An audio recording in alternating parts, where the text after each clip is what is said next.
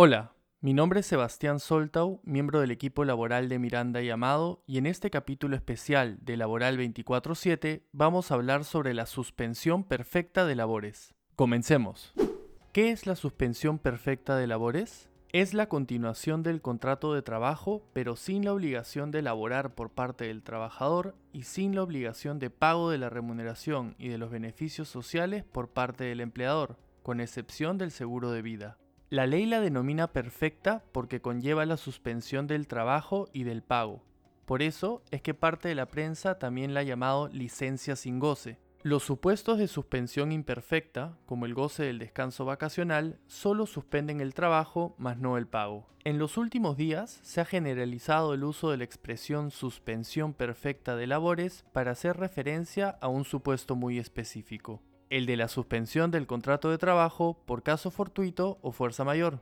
Este supuesto está previsto en la principal norma del régimen laboral de la actividad privada desde el año 1991 y lo que hace es facultar al empleador a suspender temporalmente las labores hasta por un máximo de 90 días si un hecho inevitable, imprevisible e irresistible hace imposible la continuidad de estas por un determinado tiempo. Sin embargo, el 14 de marzo fue publicado el decreto de urgencia número 038-2020, que establece reglas especiales para que los empleadores puedan optar por esta alternativa desde el 15 de marzo y hasta 30 días después de la emergencia sanitaria, es decir, hasta el 9 de julio. Entre ellas destacan las siguientes. Primero, Solo podrán optar por la suspensión perfecta de labores los empleadores que no puedan implementar la modalidad de trabajo remoto o aplicar la licencia con goce de haber, por la naturaleza de sus actividades o por el nivel de afectación económica que tienen por las medidas vinculadas al COVID-19.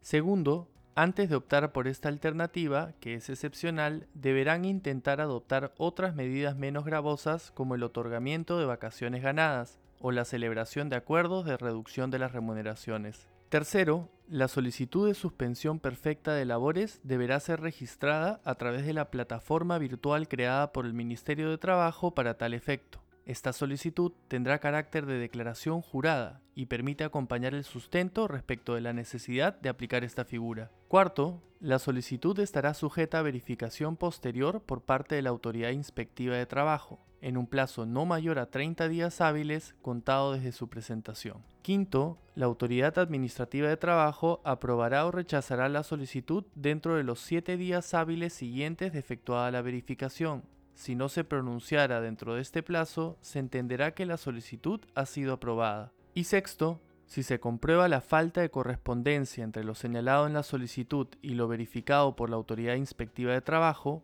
o la afectación de la libertad sindical, la suspensión perfecta de labores será dejada sin efecto y el empleador tendrá la obligación de abonar las remuneraciones que dejó de pagar y de corresponder de reanudar las labores de manera inmediata. Ahora bien, ¿Cuáles son los derechos que tienen los trabajadores comprendidos en una suspensión perfecta de labores bajo el decreto de urgencia número 038-2020? Primero, podrán acceder a las prestaciones a cargo de salud por el tiempo de duración de la suspensión.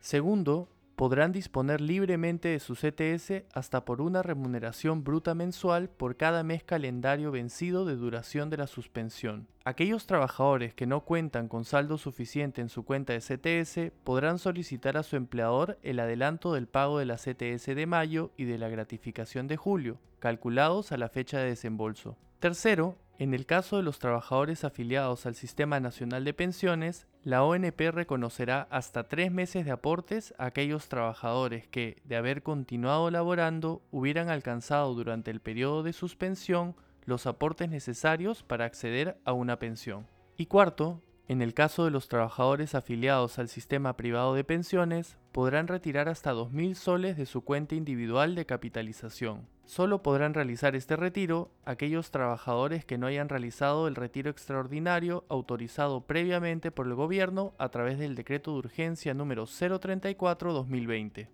Gracias por escuchar este capítulo especial de Laboral 24-7. Si te gustó, por favor síguenos en Spotify o suscríbete en Apple Podcasts. Finalmente, no te olvides de revisar nuestro informativo laboral y de suscribirte a nuestro WhatsApp corporativo. Hasta la próxima.